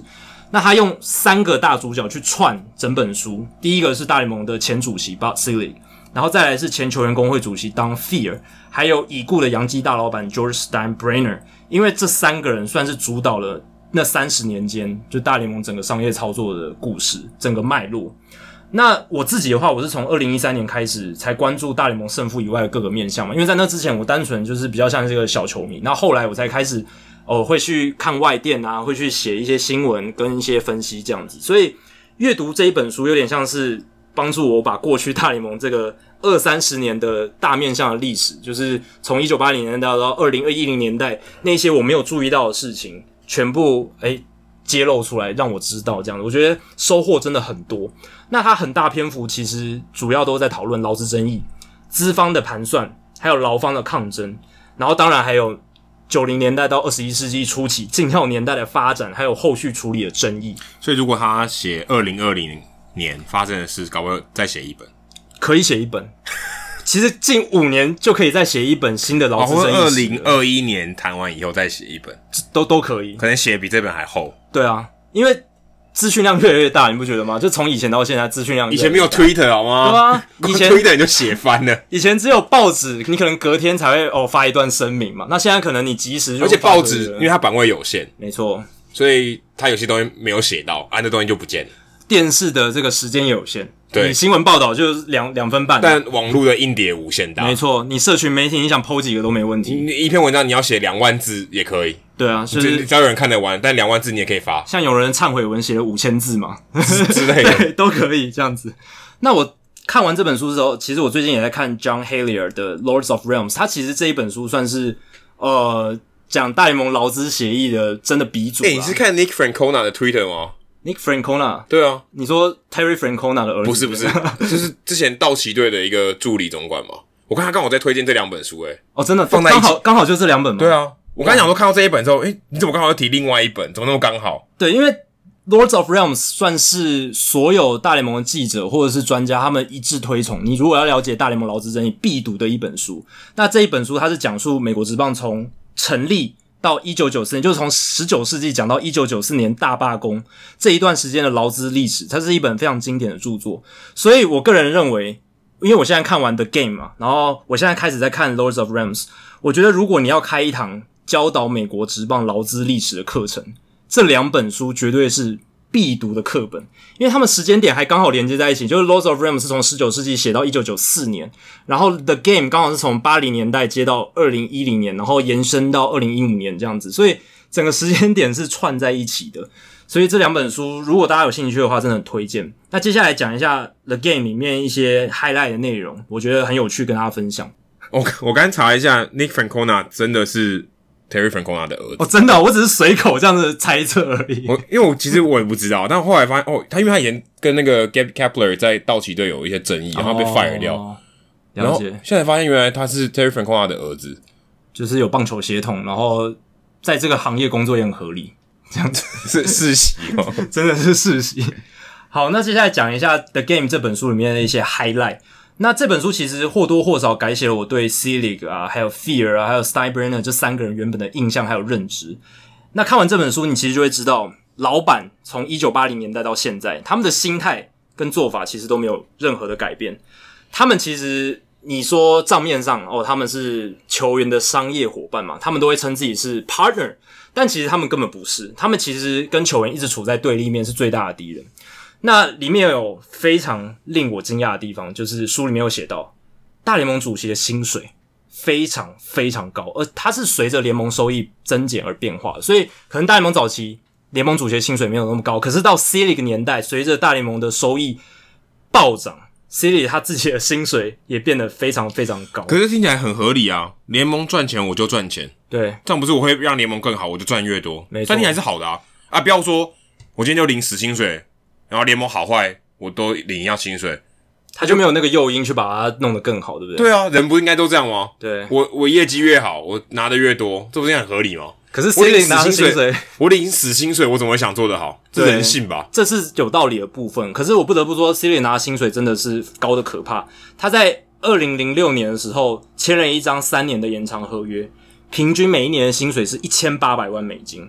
他在二零零九年拿到一千八百万一千八百万美金薪水的时候，他的薪水在全联盟的球员里面排名第十一名，只有十个球员的年薪比二零零九年的 b u s i l i g 还要高。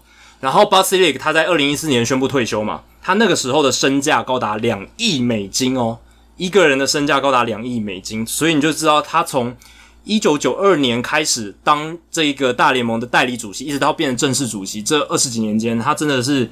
赚了非常非常多的钱。我刚才顺便查了一下，NFL 的主席 Roger Goodell，他二零二零年可以拿四千万美金。哇，那太夸张了！四千万美金，这个主席才叫好赚，真的是好赚到爆。但是真，我觉得四千万又更夸张，太夸张了，太夸张。他可以出门，没四千万别出门，他可以出门。那等于是超越所有 NFL 几乎所有球员的薪资了吧？年薪啊，没有没有没有没有全部，但。就是几几乎是百分之九十九了吧？对，BR 九十九点五，对啊。所以 Bud Selig 当年也是二零零九年，他是第十一名嘛。就是如果你把他丢到球员的 pool 里面去排的话，他是第十一名，只有十个球员的年薪比他还高，但是没有没有像格格 DELL 那么夸张。不过也也是很夸张一个数字。那 Bud Selig 他在这本书里面，其实这本书就有提到他整个。工作的生涯，就是在他当主席之后，整个工作的生涯，他其实他的工作目标就是努力从 George Steinbrenner 那边吸钱到他的酿酒人队，因为他酿酒人队很穷，然后他三不五时就一直哭穷说啊，我们这种小市场球队啊、经营不下去啦，我们要搬迁球队啦，威胁密尔瓦基的居民啊，然后威胁他们要帮他们盖一座用纳税人的钱来盖一座新球场这样子，所以他的第二个目标就是努力从纳税人手中榨出一座新球场。可我觉得这是所有老板都会这样做。确实，只有巨人队不是，因为巨人队的球场是自己盖的。但是你其他的都是想要，哎、欸，给这个政府给我一点钱，我要盖球场。对 c i l i c 他比较可怕的地方是，他还要从他的同事那边吸钱嘛，就是他想要从 Steinbrenner 那边吸钱过来。然后这两个目标，他其实后来他当主席之后，他当权之后，他都办到了。然后生涯后半段的工作目标就是。无所不用其极的优化自己的名声，然后把自己塑造成时代英雄，因为他非常想要进名人堂，这是他生涯后半段的工作目标。他进去了，对，他也他也成功做到了。他在米歇尔报告，就是禁药案的这个调查报告，因为他那时候要洗刷自己的名声，然后也要洗刷棒球的名声。他花了两千万美金请这个参议员 George Mitchell 去做这一个报告，但其实调查报告出来结果其实是非常 sloppy 的，就是他那个报告其实只用了，主要是用两个人的证词，然后来通篇整个报道这样子，所以其实并不是很完善的，因为那时候球员工会整个阻挡了他们的调查。然后在调查 ERA 的佛罗里达生技诊所案的时候，他他们也是砸大钱请。以前的警察、以前调查局的人员去买证据、去买证词，然后寻求 Tony Bosch 就是生计诊所的老板的合作，才把这些禁药年代的人去定罪。这样，尤其是 ERA，那他把禁药年代定调成都是球员的错，老板、管理团队、教练都没错。然后他们去用就是 Bud Selig 找到一些大咖球星去做猎巫行动，先是 Barry Bonds，再是 Roger Clemens，再最后是 ERA。所以他把这些禁药的罪过全部推到这三个人身上，那就变成好像说 联盟这边、球队这边啊、教练啊那些管理团队都睁一只眼闭一只眼，完全没有关系，有点像是哦、呃，在在就是太古达人案某种程度上也是这样嘛，就是老板都没错，诶，那个球员也没错，然后只把罪全部推到就是几个戴罪羔羊对教练，还有就是 Jeff Luhnow，然后再来最后一个是。Bud Selig 他其实是一个很失败的球队经营者，他的酿酒人队在九零年代战绩在烂到爆。二十一世纪初期，如果去看呃酿酒人队的战绩，还有九零年代他们的战绩非常差。后来接手他的这支球队，他女儿他接手这个球队就是世袭哦，直接接手也经营的非常差。是二零零四年他们转卖给 Mark Attanasio 之后，酿酒人的战绩才起飞的。所以他其实是一个很失败的球队经营者，所以他才会想要想尽各种办法，用其他方式吸钱过来。那再来讲第二个人物，就是 Donald Fear，就是球员工会的这个领衔球员工会二十六年的谈判长。他是从一九八零年代中期一直到二零一零年，率领美国职棒大联盟工会对抗资方的代表人物。那他现在其实还还在工作，他是在那个 NHL 美国职业冰球联盟当那个球员工会的呃主席这样子，所以他一直以来都在处理劳资的纠纷。那 Donald Fehr 他其实是做了很多事情，他在一九八零年代证明了老板们有勾结，所以他们帮球员争取到两亿八千万美金的和解金，而且他们阻止老板想要强行通过薪资上限的计谋，所以大联盟现在是唯一一个还没有薪资上限的联盟。有软薪资上限哦，有软，但是 你必须说 Donald Fehr 当年因为有守住那道底线，所以薪资上限没有在九零年代就出现，然后他们也喝止了 Selig 他在。二零零二年的时候，他一直喊说要缩减球队，要缩减球队的计划，所以保持了诶、那时候还是三十支球队的规模。但是很可惜的是，他那个时候在做谈判的时候，他其实有一直在养成一个他的接班人，叫 Michael Weiner。所以 Michael Weiner 他在二零一零年的时候就接手了 Donald Fehr 的位置。可是 Michael Weiner 在二零一三年年底就因为渐冻人症去世，非常非常可惜。不然。如果 Michael Weiner 现在还在世的话，因为他承袭了 Donald Fear 的一切，而且他也很会做这种劳资谈判。如果 Winner 没有去世的话，没有把这个球员工会交到 Tony Clark，我觉得劳资谈判不会走到今天这个地步。所以损失 Weiner 这个人才，对球员工会来讲是一个非常大的损失。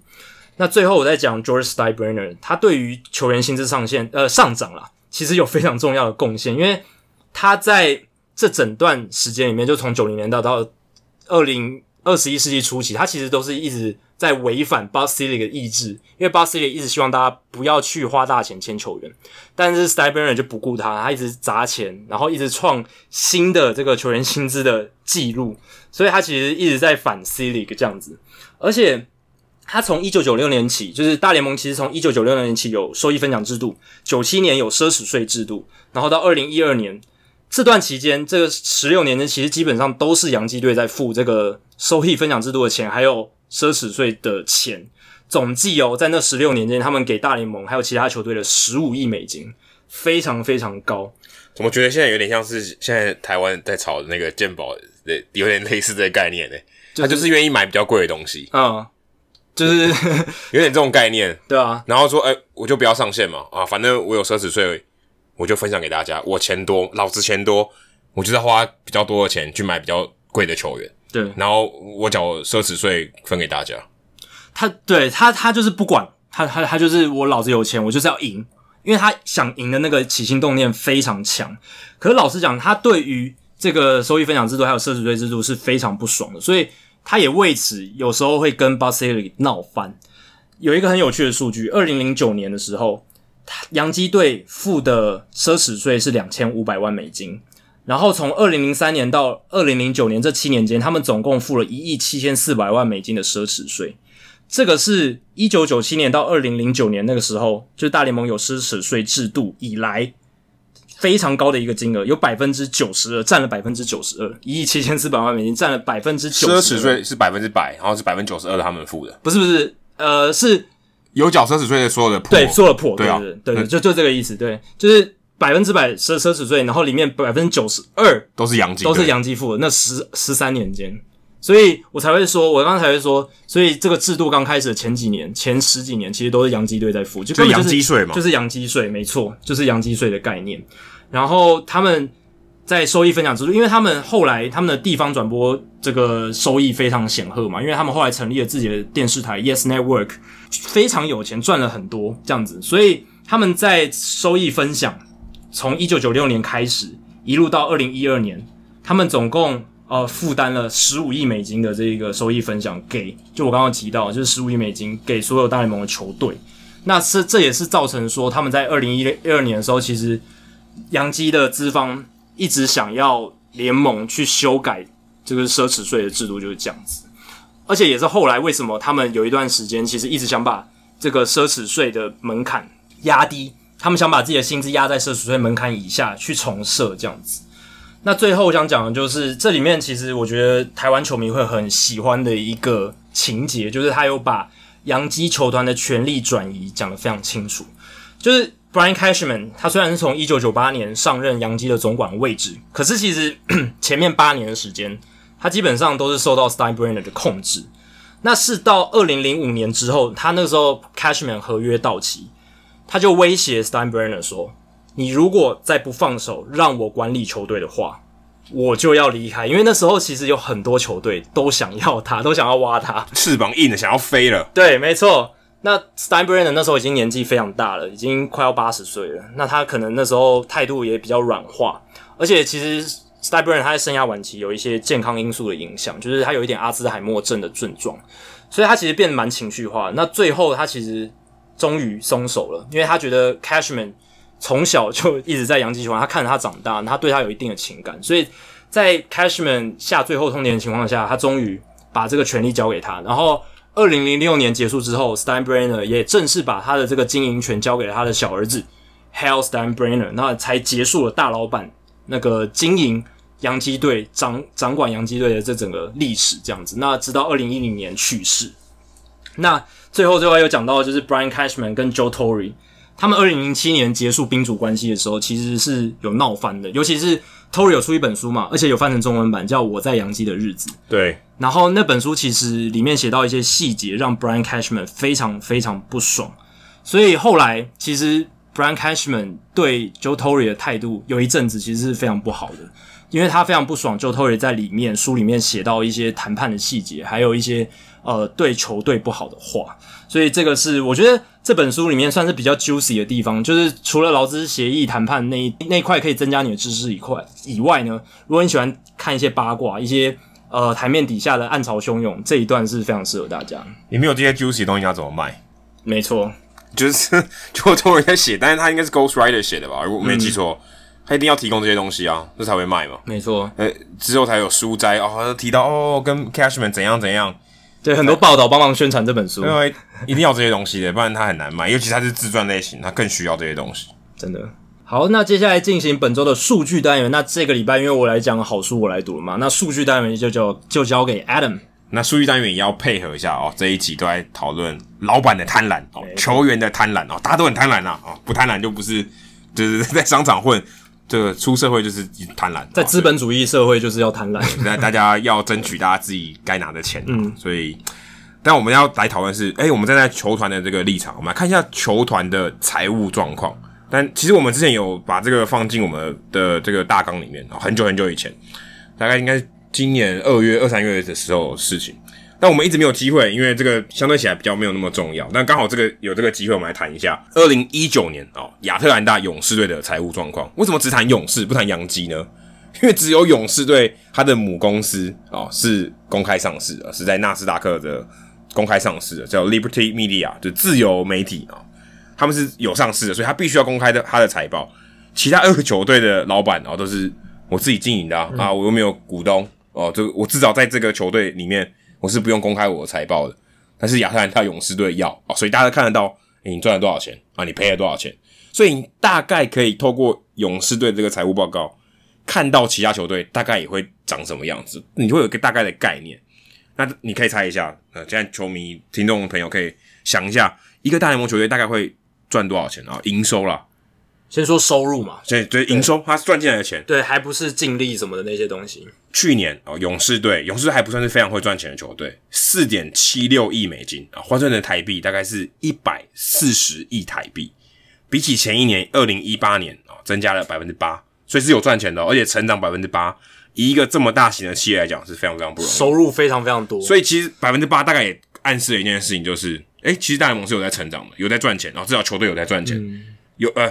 应该说有在成长，而不能说赚钱。有在收入，有收入有增加，收入有越来越多啊！这个市场有越来越大哦，这个这个概念不是说赚钱了，它一定有一定有营收啊，不可能没有营收。不，对对不，做慈善事业，慈善事业也有赚钱啊，慈善事业赚的更多。所以他在二零一六年哦，Turner Field 最后一年啊，所以他们现在搬到新的球场嘛。那个时候相较一下，三年内成长百分之八十二，那一年只有二点六二亿美金，所以成长了百分之八十二，非常非常多。那这个四点七六亿美金中间有多少来自于棒球相关的收入？有四点三亿，所以其实非常比例非常非常高，嗯、包括那些卖票的。好，刚才我们一直在讲的，没有球迷嘛，就没有卖票，没有球迷也没有球场的食物，也没有。但纪念品网络上可以买，但你现场买的也很多，所以四点三亿都包含这些啊，算是我打比赛哦额外赚的钱啊，就是我透过比赛赚到的钱，我卖门票、卖吃的啊，欢迎大家进来。那另外有八千三百万，这其中这八千八千三百万。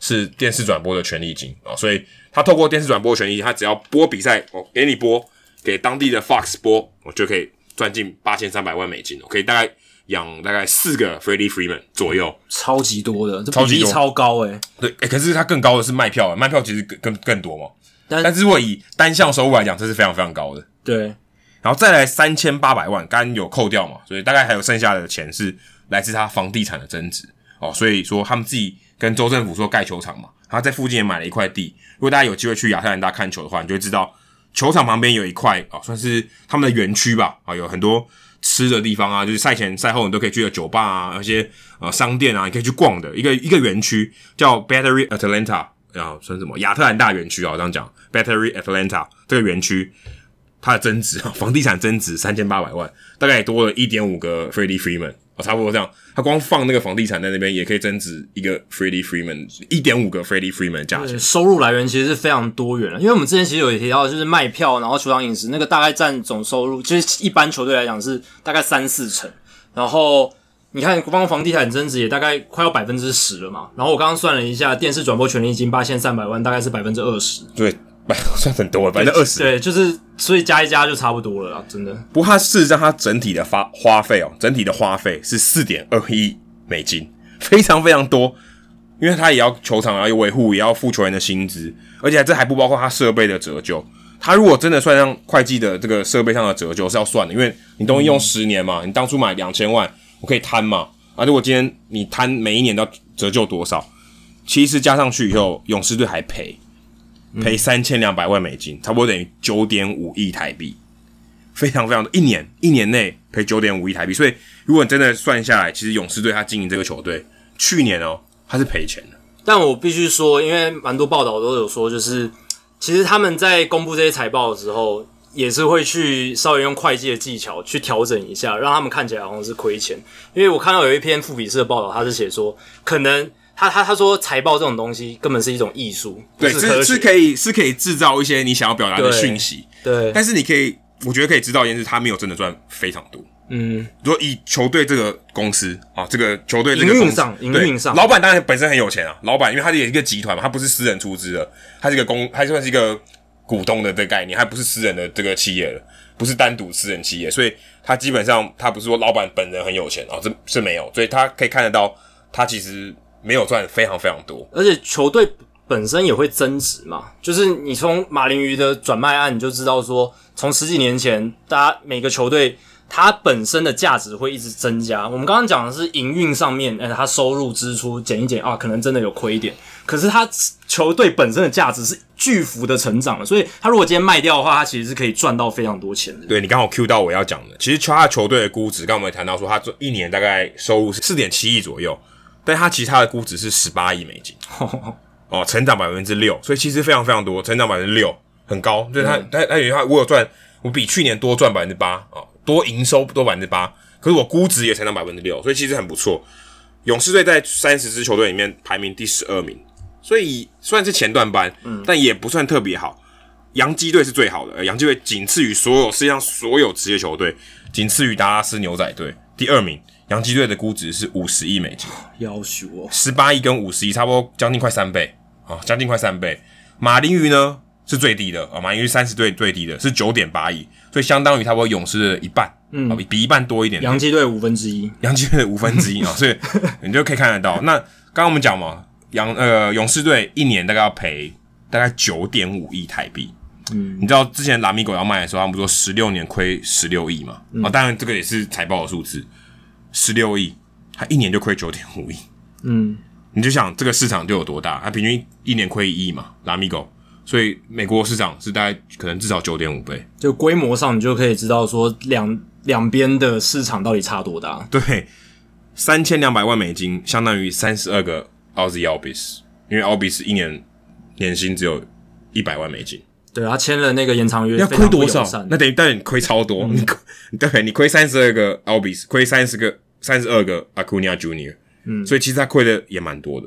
当然，这个的确也是营运上啊，对营运上等于说他他的呃收入减掉支出，他亏啊、哦，所以他其实某种程度上在财报显示上，勇士队其实是没在赚钱，嗯、但是他真的是不是没在赚钱，我们不得而知。而且他本身的价值是有一直在增加的，所以代表说，哎、欸，我今天虽然亏钱，可是我公司其实变。更有价值。对，这个这是一个很吊诡的情况，但事实就是这样吧。可是事实上，人也是这样啊。嗯，你说我今天我花了很多，可是我投资在自己身上啊，我变更有钱。对，就是这样的概念。对，我钱虽然不见了，可是它变得更有价值。你没有什么 cash flow，但是其实你本身的价值这个有，这 cash flow 超大。对，你虽然赔，对，就是你开 cash flow 是负的嘛，但是你本身的价值是提高的，所以代表他经营这个球队。是赚的，嗯，如果你以长远，你以价值盘来看，对你，对。你不要只看这个 balance sheet，不要看这个资产负债表，它其实是有在增值的，对。增值但没赚钱，就是像你在二十年前买一个股股票，然后你二十年后把它出售，你赚钱，你还是赚嘛，对不对？哦，对，可是这是长期来看的价值，对，长期来看，但事实上你可能一直在赔，就是你一直在花钱，你中间在花钱，对，对就你至少不是那个壁纸，然后被垃圾车收走，对，对？所以至少它算是有赚的了，没错。好，以上就是《Hito 大联盟》第一百六十九集的全部内容。如果大家喜欢我们节目的话，欢迎加入《Hito 大联盟》在脸书的社团《Hito 大联盟讨论区》（H I T O 大联盟讨论区）。加入社团，回答三个简单的问题，就可以进入社团，跟我和 Adam 还有其他上过我们节目的来宾、听众朋友一起讨论棒球。如果大家有任何美职或棒球相关问题的话，欢迎上我们的官网 hitomlb.com h i t o m l b.com 上面填写发问表单。我们会尽可能在节目一个月一次的听众信箱单元上面统一回答、讨论、分析大家提出的想法还有问题。如果你想订阅我们节目，也很简单，详情只要上我们的官网 hitomlb.com h i t o m l b.com 上面就有订阅方式的解说。电脑、手机、平板作业系统 iOS 或是 Android 都可以免费订阅。如果你是 Spotify 的使用者，也可以在 Spotify 上面直接追踪我们节目。最后，希望大家到 iTunes 的 Podcast 专区，在 Hito 大联盟的页面底下帮我们评分还有留言。给我们回馈，让我们可以做得更好，也让还没有听过《Hito 大联盟》的朋友能更快速的了解我们的内容还有特色。如果你写得不错的话，还有机会在节目中被念出来哦。好，今天节目就到这里，谢谢大家，拜拜，拜拜，记得去倒垃圾哦。